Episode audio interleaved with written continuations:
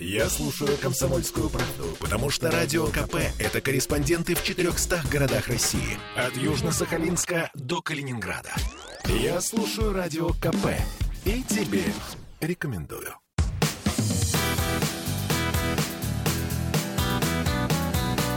Легенды и мифы Ленинградского рок-клуба. Студии радио «Комсомольская правда» в Санкт-Петербурге в программе «Легенды и мифы Ленинградского рок-клуба» у микрофона Александр Семенов. Здравствуйте, рокеры! И сегодня у нас в гостях удивительный человек. Человек, которого я люблю, уважаю, ценю, очень давно знаю. Великолепный музыкант, художник. Вообще удивительный человек. О ком я говорю? Да, это все Дмитрий Матковский. Дим, добрый вечер. Привет. Э, ну, Ой, нет, должен, нет, нет, нет, я не побрился.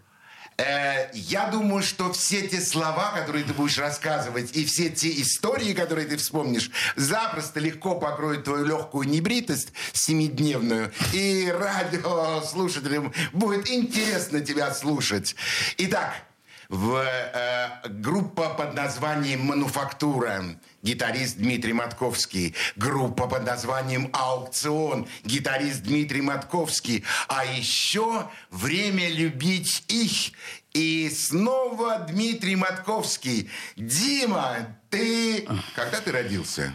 И где? Только не время, а охота романтических их с твердым знаком. Извини, охота Да. романтических их. Да, я ошибся в Но названии я знаю, этой группы. что «Время любить» есть такая группа. Да, была и такая группа, и на самом деле времени уже прошло очень много. Но я повторю свой вопрос. Э, Когда и где ты родился? Я родился в Ленинграде. В каком А, районе? Ну, как бы мой прадед э, приехал в 910 году работать в Думу. Он был этот, как он называется-то? Депутат. Парламентарий. Да, депутат. И, кстати, единственная Дума четвертого созыва, которая просуществовала все свои там четыре года. А, а родился я в... Это, по-моему, Отто называется? э, Да, Институт Отто, верно. да, на Отто. Васильевском, да? Это один из самых известных наших роддомов. Снегиревка на Маяковского и роддом имени Отто. Ты родился на Васильевском острове. Да, там же родилась моя мама, там же родился мой сын, потому что моя бабушка работала там каким-то главврачом во время войны. В общем, э, вся наша семья вот оттуда вышла, из института Отто. Это не миф. это, не миф. Нет, нет, это натурально, да, да. А жил ты где? На Петроградке. На Петроградке, не на Васильевском острове. То есть все равно можно назвать, что ты, в общем, парень центровой. Ну, с Петроградской стороны, точно. Да, а учился где?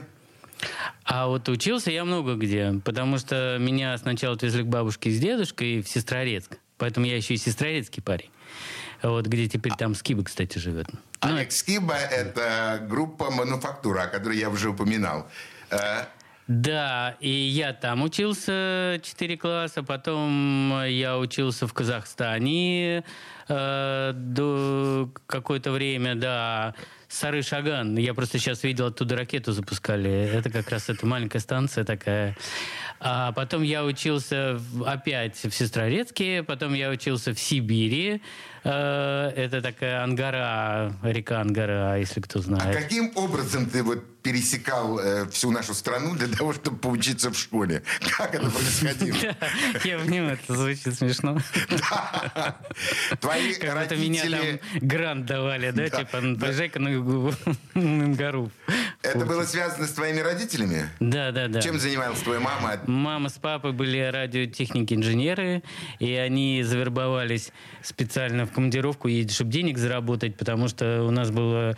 Там как получилось, э, я- и, как я тебе сказал, мой прадед получил квартиру, естественно, как большой человек на Кировском проспекте, теперь это Каменостровский. А ну, и потом сказали, что, ну, как бы ты слишком жирно живешь, чувак. Э, Подселили туда для начала КГБшника. Ну, тогда это, не знаю, как называлось. НКВДшник. НКВДшника, да. Ну, потом он там привел еще кого-то, потом добавили. В общем, это получилось, когда я родился, там это уже была огромная квартира. эм, И там жили Многонаселенная. Да, да, да, коммунальная квартира. Ага. Поэтому я вырос в ком- коммунальной квартире. Э, Ты закончил э, 11... А, ну я самое главное это не да, сказал. где ты закончил школу? Да, потому что там я отучился восьмой класс в Сибири, и меня определили из-за того, что я должен был возвращаться э, в Ленинград тогда еще, а меня определили в 30-ю школу, это такая э, в Питере все знают. Тридцатка, Да. физико-математическая школа. Да, да, да. В какой класс? Ну, тогда это был 9 Девятый, 10 десятый. Да, И вот тебя тогда бы- взяли? Да, да. То есть ты был такой Продвинутый. продвинутый парень, что тебя взяли в Ну, физико-математическую если честно, школу я там немножко не дотягивал. Меня там по блату моя классная оказалась э, знакомая моей тетки. Ну- я попал в самый такой левый класс. э, Пятый, шестой. Это были самые хулиганские классы. Нас там собрали. Вот мой вопрос, связанный, конечно, со школой. Маленький Дима Матковский, он вообще хулиган был или такой очень парень такой способный? Да, так у меня по поведению где-то между два с половиной и три с минусом. Вот так. Нет, ну я не дрался там, ну я какой-то, я был все время э, недисциплинированный, внимание терял, что-то мог отчудить. Ну, в общем, как и по жизни потом оказалось, это в моем характере. Да, это да, это и есть ты на самом деле. Музыка когда увлекся? Когда услышал первый раз? Слушай, с музыкой у меня как-то складывалось очень странно, потому что э, я начал рисовать где-то там года в 4, в 5 я уже помню, ходил в Сестрорецке в какой-то ДПШ или что-то такое э, при Дворце пионеров, э, рисовал там, помню, э, садился у окна и акварелькой рисовал вот на таком листике типа А4, да, рисовал акварелькой маленькие домики, которые из окна, ну прям такой вот пейзаж. Ты сам туда ходил или тебя водили? Нет, Застав- конечно, заста- во- заставляли? водили. Нет, тебя... Не, не, нет, я хотел. Ты хотел? Да. То есть ты сам, вот тебе рисовать Да, было да, очень, было очень интересно? Кайфовал, да, от этого. Единственное, я очень расстраивался, потому что мальчик, его папа преподавал, и он жил в нашем дворе, и он рисовал всяких там римлян с мечами, и я не понимал, откуда он это берет. Потому что я мог на- нарисовать, ну вот яблоко, я рисую яблоко, дом я рисую, откуда он берет этих римлян? И, да, и, и вот все было в ажуре, пока мне не э, отдали школу, и тогда решили пойти заодно. Тогда было модно всех учить в музыкальной школе. Меня Конечно. туда отвели, и тетенька стала нажимать какие-то клавиши, и меня спрашивают какие-то вообще странные вещи. Например, а сколько я нот беру? Я вообще не знаю, что такое ноты. И она мне говорит, сколько нот, выше, ниже, какие-то... Я уже не помню, что она меня спрашивала, я на все, в общем, как бы молчал. В итоге они сказали, ну, мы мальчика можем взять, ну, может быть, на барабан, если только. Ну, Типа, типа не ловят, где выше, а где ниже. Там. Она мне говорит, а что, это выше или ниже? Чего выше, ниже? Ну, все, все на земле лежит. Э, Пианино стоит на земле, чё, куда выше. Ну, в общем, и, видимо, с этого момента у меня зародилась какая-то идея, что я не, не доделанный из-за того, что вот меня даже только на барабан могли взять. То есть у маленького мальчишки внутри возникло вот, что что-то не в порядке. Да, что, с этим не- надо работать, да. Э, жаль, что маленькому мальчишке не объяснили в то самое время, что барабанщик — это сердце коллектива, это его ритм, это то, от чего возникает, ну, музыканты знают, что такое слово «драйв», и на самом деле это очень почетная должность. Жаль, что тебе этого не сказали в детстве, но зато уже более старшим возрасте ты всем доказал, что ты настоящий музыкант. Более того, я даже еще на барабане научился играть. Я поехал в Индию в 94 году и научился играть на мриданге. Это Правильно, типа, правильно, доказал всем смертям всем. назло. Да, Да, да. А что мы будем слушать сейчас? Что ты предложишь нашим радиослушателям? Я предлагаю сначала послушать вот э, песню из «Мануфактуры». э, такая очень питерская песня, потому что она называется «Невский проспект». Я обожаю эту песню. Я помню ее на первом ленинградском рок-фестивале на Рубинштейна 13, когда вы вышли, все музыканты группы «Мануфактура» и заиграли свою программу «Зал ожидания». Несмотря на то, что прошло очень много лет, я все это помню и со всеми нашими радиослушателями окунемся сейчас в эту фантастическую музыку группы Мануфактура, песня «Невский проспект». Слушаем. Невский проспект.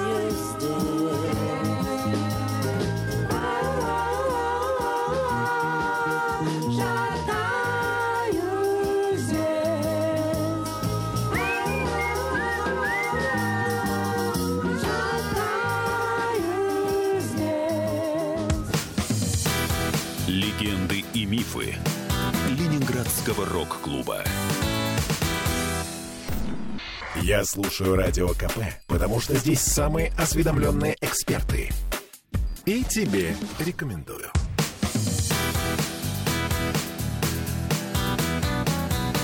Легенды и мифы Ленинградского рок-клуба.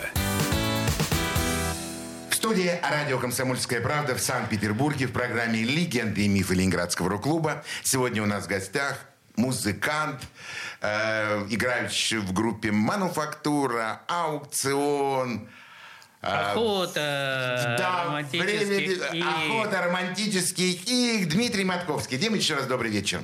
Ну, продолжим наши с тобой Привет, воспоминания о, о юности, о детстве. А музыку-то когда услышал? Вот было такое, что услышал песню и все, пропал. Да, да, я точно знаю это год, э, место.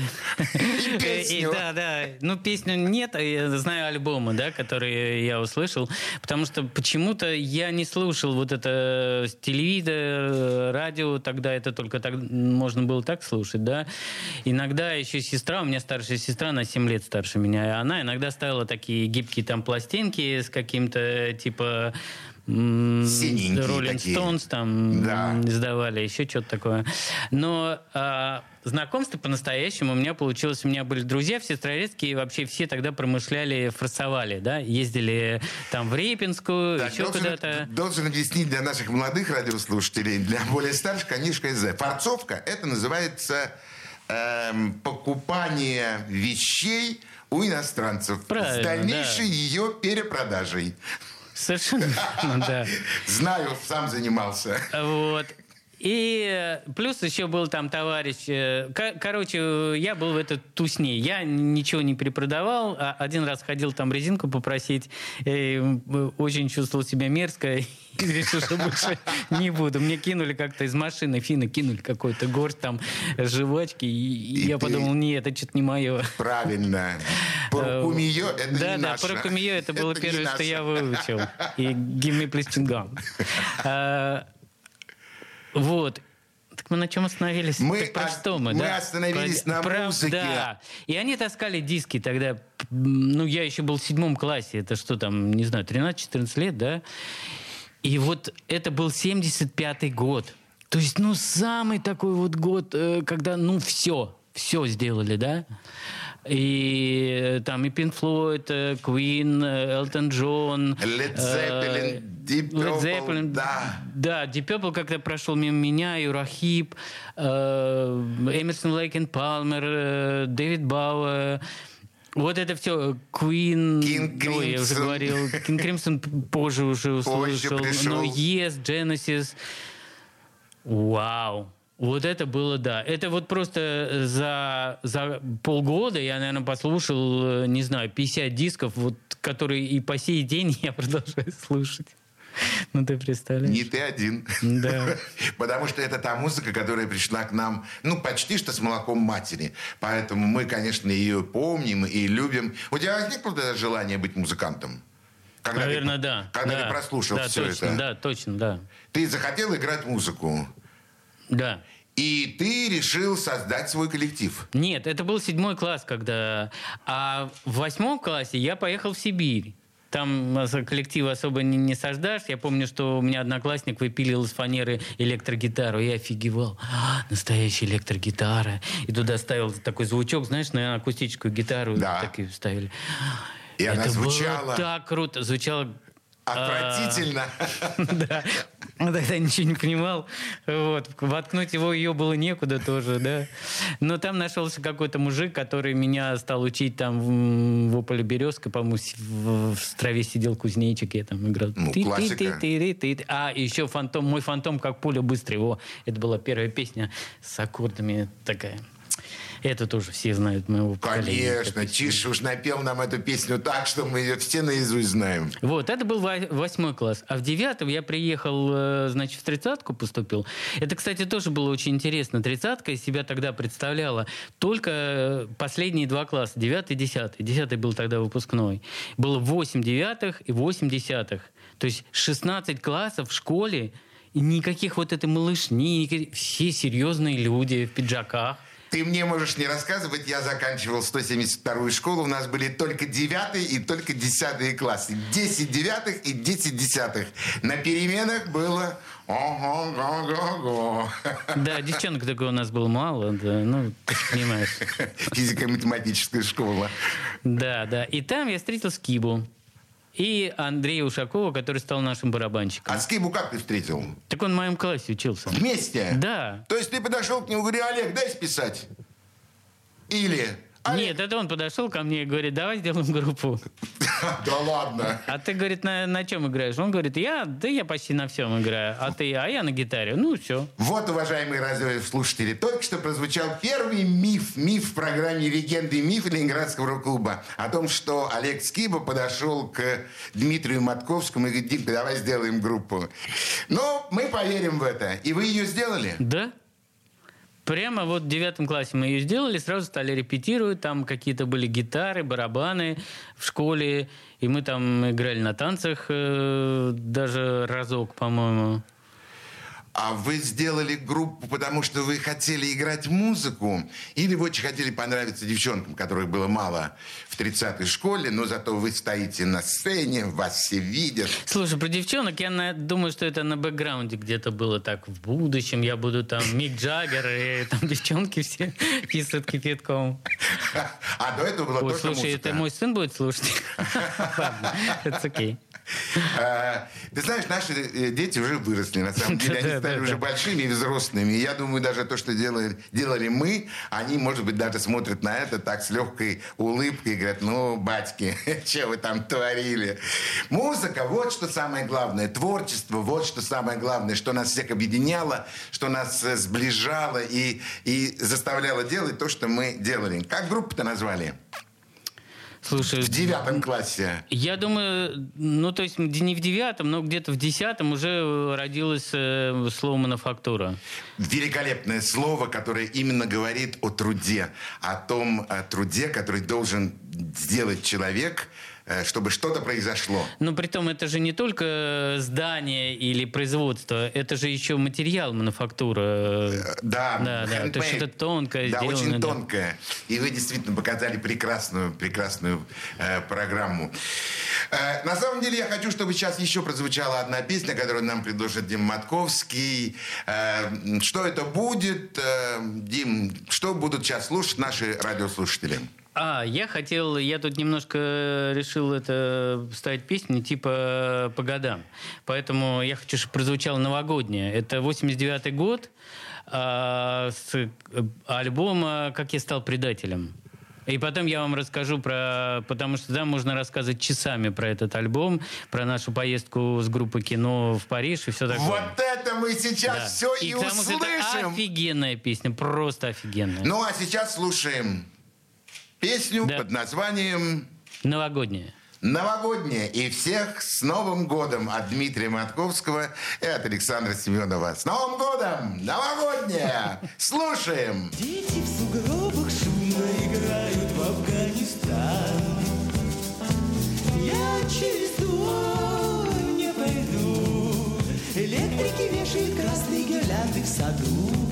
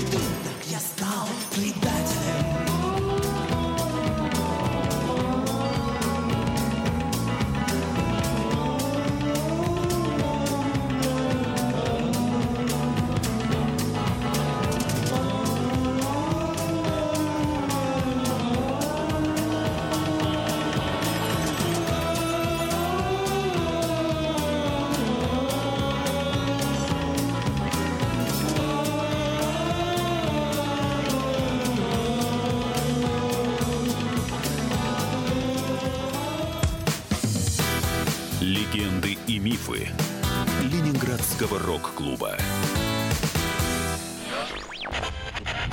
Попов изобрел радио, чтобы люди слушали комсомольскую правду.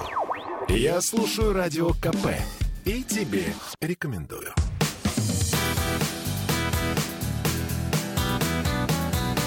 Легенды и мифы Ленинградского рок-клуба. Студии радио «Комсомольская правда» в Санкт-Петербурге в программе «Легенды и мифы Ленинградского рок-клуба». У микрофона Александр Семенов, а у нас в гостях музыкант, э, художник, э, участник групп «Аукцион», «Мануфактура» Дмитрий Мат- Матковский. Дим, э, до того, как прозвучала песня в эфире, ты намекнул на то, что ты расскажешь о создании этого альбома. Пожалуйста, тебя слушают все радиослушатели, и я особенно. Ну, это не совсем о, создании, потому что я уже ни хрена не помню, с- что было в 89 году, как мы там писали, придумывали это все. Вообще, работа в аукционе, конечно, потрясающая. Ну, вот это действительно опыт э, работы с такими замечательными людьми в первую очередь, потому что, ну, музыканты мы были, прямо скажем, когда я пришел в аукцион, то, прямо скажем, не очень, да, вот ка- для примера, я недавно слышал, как Леня играет э, там Э, свои Леня- сольники. Леонид Федоров. Да. И, конечно, он вырос просто в- на порядке.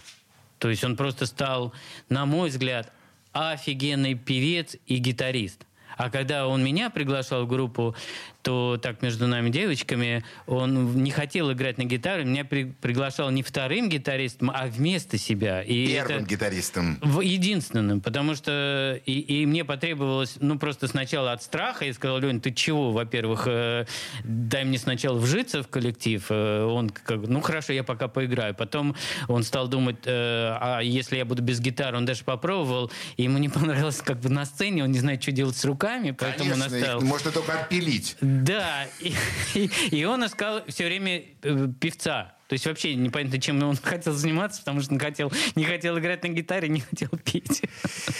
Ну, а, а теперь он офигенно поет, на мой взгляд. Да, он просто великолепен в своем вокальном творчестве. А то, о чем сейчас рассказывал Дима, я не буду говорить о том, что это миф. Это действительно правда. Я очень хорошо помню, как э, Леня становился вокалистом группы «Аукцион». Да. Это действительно Да, так сейчас оно и это было. смешно звучит, но это правда.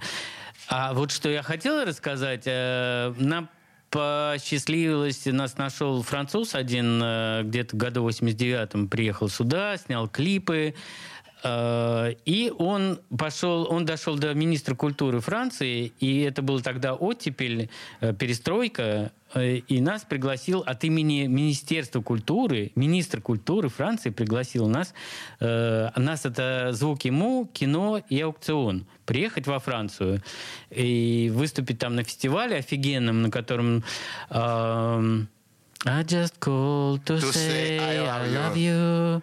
Это кто? Это Стиви Пол Вандер. Маккартни, Стиви Стиви Вандер и Вандер. Пол Маккартни. Вот.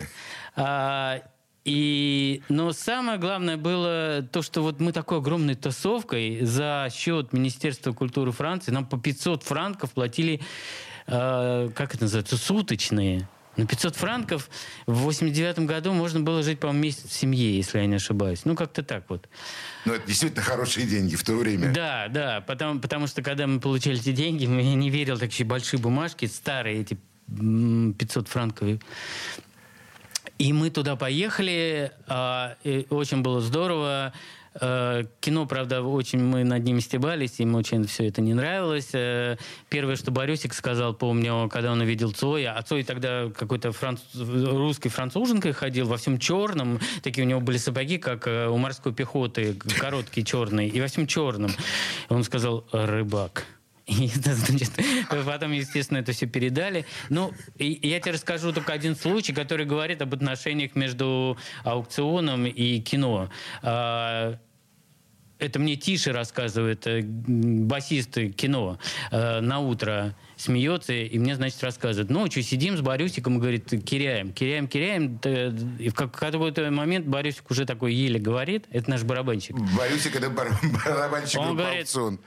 А, Игорек, а давай, давай что-нибудь сделаем. А чего? А давай пойдем киношникам морду набьем.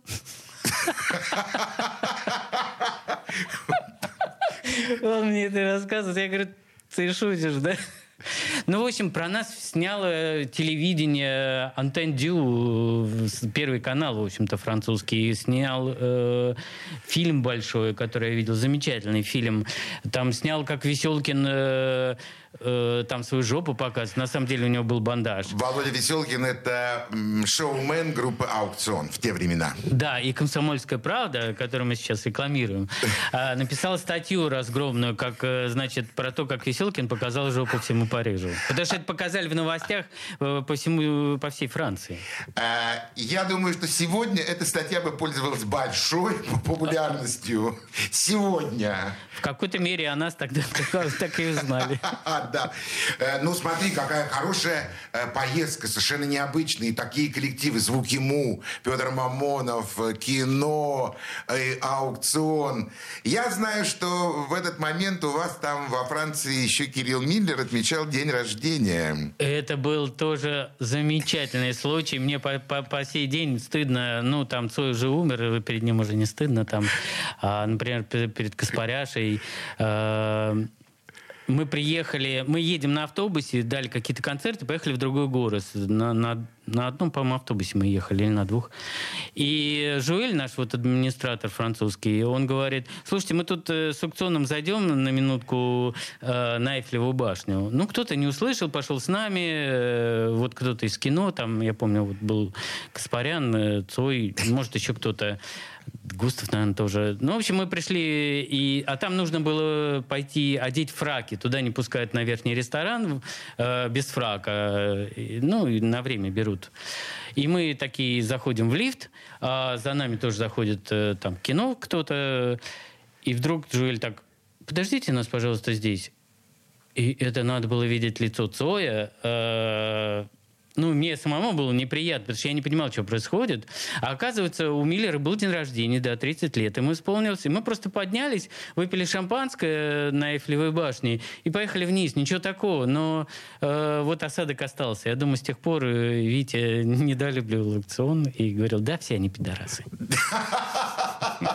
Ну, не, не, не в этом смысле, в хорошем Честно, смысле да, слова. в хорошем смысле этого слова. Ну, на самом деле, действительно, может быть, тогда э, для французов творчество аукциона, может быть, более, было более понятно и более интересно, может быть, чем, э, творчество, аук- чем творчество кино. Ну, это тоже сказалось, когда на фестивале а, они стали разбирать. Ну, мы вообще всегда были пофиговщиками, мы не говорили, мы хотим играть там первым или последними. А, Поэтому Цой сказал, да, я буду играть последними, там аукцион пусть играет первыми, типа, ну, а звуки могут... Ну, ему сказали, э, организаторы фестиваля сказали, не, ребят, давайте наоборот, давайте сначала кино, потом звуки ему, а потом аукцион. Ну, вот на это он тоже, наверное, обиделся. Э, да, ну, я думаю, что, наверное, это очень необычно слушать нашим радиослушателям, потому что в основном они, конечно, все себе представляют совершенно по-другому. Но тогда, в апреле месяца 89 Да. года, да, почему я знаю, что это было в апреле, потому что день рождения Кирилла Миллера 4 апреля. Я удивился, что ты знаешь. Да, 4 апреля. И, и это, значит, все должно было происходить в апреле месяце. Да, тогда было такое понимание, такое э, видение этих трех музыкальных э, групп. Э, у нас в стране тогда было, наверное, немножко по-другому. Аукцион, наверное, еще тогда только Да, аукцион вообще Набирал не знали. соки. Набирал для того, чтобы стать вот той великолепной командой, которая сейчас называется «Аукцион». Дим, что будем слушать? Что ты предложишь нашим радиослушателям? Я хочу поставить э, песню, потом я расскажу, почему я хотел эту песню. Она называется «Моя любовь». А, и да, это очень хорошая песня. С Отлично. э, альбома «Птица». Птица, группа «Аукцион», «Моя любовь». Да. Слушаем. Меня морочит злая кровь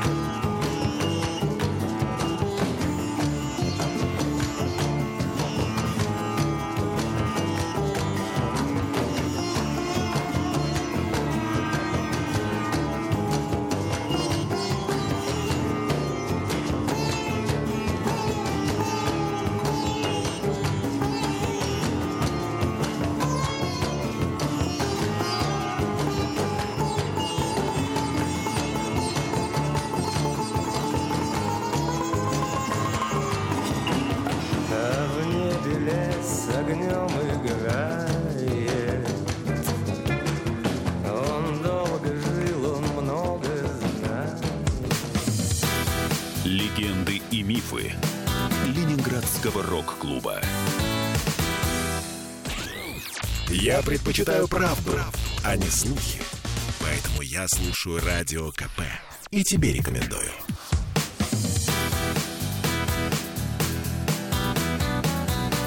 Легенды и мифы Ленинградского рок-клуба. Студии радио «Комсомольская правда» в Санкт-Петербурге в программе «Легенды и мифы Ленинградского рок-клуба». У нас сегодня в гостях музыкант группы «Аукцион», «Мануфактура» э, Дмитрий Матковский. Э, Дим, ты обещал рассказать э, о песне, которая только что была услышана нашими радиослушателями. Да, две вещи, которые я хочу сказать. Первое, это удивительно, как родилась эта песня. Потому что мы репетировали эту песню, наверное, сделали 8 аранжировок. Вообще, работа в аукционе замечательно была тем, что, как правило, Леня приносит э, материал какой-то, наигрывает на гитаре, а потом мы начинаем там все переделывать, э, добавлять, аранжировать. И я сказал, ну, в настоящем времени, хотя это было так давно. Да, интересно. И, и одну песню мы вот реп- репетировали, ну, 8, наверное, аранжировок мы придумали. И вот, ну, не получается, не живет она. И Леня говорит, все, забыли, выкинули. Таких песен было на самом деле много, потом лет через 10 он их э, как-то там записал. И я говорю, а можно я там возьму дома покручу? Мне Миллер дал порто-студию такую маленькую, и я, значит, там просто стал сидеть и на гитаре там все придумывать, какие там партии. Ну, и потом принес Леньке, говорю, вот, я тут придумал, послушай, нравится. И мы прямо это вот практически записали, как вот я придумал. Все там. Поэтому мне эта песня очень дорога. А, Да, да, Она красивая и она родная. Да, да. Это, это очень приятно. Но я ее как бы не выбрал, потому что она мне нравилась песня, а потому что, ну, я понимал, что нельзя такой материал выбросить. В Это... нее было вложено кусочек себя. Да, Скажи, да. когда ты услышал, что в Ленинграде открылся рок-клуб? В 81 году. Прямо. Вот в 81 году и услышал. Да, потому что у меня я учился в холодильном институте, который буквально э, там в 500 метрах от... э, Точно, вы же со Скибы учились в холодильнике на улице Ломоносова. Да, да. Да. И я там все время мимо шатался, что-то вдруг услышал. Ну да, а улица Ломоносова... Слушай, пока ты не ушел, хочу еще добавить про вот эту песню «Моя любовь». А, Вышел диск в 2000 году, а, назывался World 2000, то есть Мир 2000. А, Это были лучшие песни, по-моему, там, не помню, сколько песен со всего мира. И из России взяли вот эту именно песню. И по сей день на Амазоне, если кто-то хочет, а, 18 с полтиной долларов э, можно купить этот диск. Это миф? Нет, это реальность. Я, я же тебе послал картинку. Это Ты правда? не видел, конечно. Да. А, Ничего, что я сижу в этом случае. Вернемся дальше к рок-клубу. А, кстати, о, о предыдущей поездке во Францию я тоже забыл сказать. А, Мы же записали CD, люди просто плохо представляют, что такое в 89 году записать русской группе CD. Я думаю, у Аллы Пугачевой в этом году не было CD. А вы записали уже? Записали и выпустили. Мы уже в апреле 89-го в магазине э, во Франции, везде, в самом большом э, ФНАК такой есть музыкальный магазин, он величиной, наверное, как современная лента, э, и вот там сидишки лежали. Причем, как потом оказалось, мы как-то зашли в магазин и не нашли нашу сидишку там в- русских. э, И мы говорим, а где вот мы тут выпустили сидишку, что позвали кого-то там, специалиста, потому что продавцы не знали. Он говорит, аукцион, о, я... И пошел у нас... он- он- а я думаю, это французская группа. Ну, там все по-французски было Аукцион, написано. да. Да, да, аукцион, о, я... Аукцион, да. Я, я натюрлих. Я помню, как э, Кирилл Миллер, находясь на твоем месте на студии «Комсомольской правды», рассказывал о том, как появилась эта буковка «ы», а аукцион. Это, это было совершенно необычно и здорово. Твои рассказы а, об группе, об аукцион говорят о том, что это очень сильный, очень такой сплоченный, очень и необычный коллектив аукцион. Э, Вы вступали в Ленинградский рок-клуб как? То есть пришли, Не-не-не-не-не. Я, э, я был в мануфактуре. Еще аукцион даже, по-моему, не репетировал. Не когда да, когда да, мы да. стали победителями первого Ленинградского рок да, вы стали лауреатами. Да, Леня потом, по-моему, сделал это. И потом я их увидел, они в рок-клуб их принимали. Э, В это время у меня уже была группа «Охота романтических их». Она мне была дорога тем, что я там написал все стихи, музыку, аранжировку, и собрал всех музыкантов. То есть я там был такой главный-главный. И, в общем, это, наверное, и повлияло, что когда Леня ко мне подошел и предложил быть э, с аукционом, играть как бы в аукционе, я ему сказал, Леня, ну ты, ты что, издеваешься, что ли? У меня есть моя группа, у меня играет басист кино, клавишник ДДТ э, и т.д. и т.п. Так, давай-ка поименно. Клавишник ДДТ это Мурсик. Мурсик, А Мурсик. да. Саксофонист э, Рахов, который Алексей Авиа Рахов, ого-го. и, и игры. Барабанщик аквариума и всего-всего Александр Кондрашкин. Э, басист Ого-го. и Игорь Тихомиров, который джунгли и кино. Э, там еще у меня певица была с консерватории. Э, а- а Сергей Рогожин у меня пел. На подпевках. Нет, ну не на подпевках, он главный. Ну, в общем, э, я ему сказал, ну, ты сравнил вообще жопу с пальцем, да? Где аукционы, где охота романтических их? Мы уже, и мы готовились выступать на фестивале. Дима, это правда? Вот ты так и сказал ему? Нет, ну, конечно, я, я Ну, ты сказал, конечно, человек. более культурно, да, конечно. Нет, я сказал, ну, Но я смысл... занят, Леня, немножко, у меня тут моя группа, я боюсь, что я две группы не потяну. Ага, но в мыслях-то было именно только то, что ты нам сейчас Да рассказал. нет, я думаю, что в мыслях не было. Да, конечно, Не, ну, с таким составом. Аукцион, на самом деле, хорошая группа, Да, я тогда хорошая, вот приметил. отличная группа, Да. отличная, конечно. Никто не спорит, мы совершенно не сравниваем, и у нас нет никакого ни соревнований, ни состязаний, кто лучше, кто хуже. Э, Я люблю все группы Ленинградского рок-клуба, потому ну, что я вообще люблю музыку. Если по большому счету мы готовились к фестивалю, э, ну, я не мог потянуть две группы. И, в общем, мы не, под- не до конца подготовили вот эту программу, она была сыровата, поэтому... Поэтому я э, спустя вот этот фестиваль, я понял, что я не хочу иметь свою группу. Во-первых, потому что я решил, что я не гениальный композитор, совсем не гениальный поэт, что мне не нравится организовывать там всех и все такое. Я просто хочу играть на гитаре, придумывать аранжировки и все такое. И поэтому год спустя я подошел уже сам к Лене, говорю, ну как там, предложение все еще в силе? Он говорит, да, да, окей. И ты появился в аукционе. да. И, а они уже к этому времени существовали, не знаю, 2-3 года. Ну да, конечно. Они уже, наверное, даже были членами Ленинградского рок-клуба, А, они всего. записали, они записали, вот, точно. Они записали свой первый альбом, «Вернись, Соренто», и я пришел на запись э, Багдада, в котором... Всё уже- спокойно. Да, поучаствовал там. Ой, какие прекрасные, добрые, красивые, вечные истории. Они так приятно слушаются. Э, Дим, не хочу с тобой расставаться. Э, дай мне слово, что ты придешь в следующую субботу и расскажешь нам дальше о, о своей музыкальной жизни, о своем творчестве, о художественном творчестве. А сегодня мы с тобой прощаемся с нашими радиослушателями. На Всего- Библии я не могу поклясться, поклянусь на телефоне. сотовом телефоне. Клянется Матковский, что придет. Значит, так оно и будет. А сейчас я прощаюсь с нашими радиослушателями. Всего вам самого доброго. До свидания. Пока! Пока. Легенды и мифы Ленинградского рок-клуба.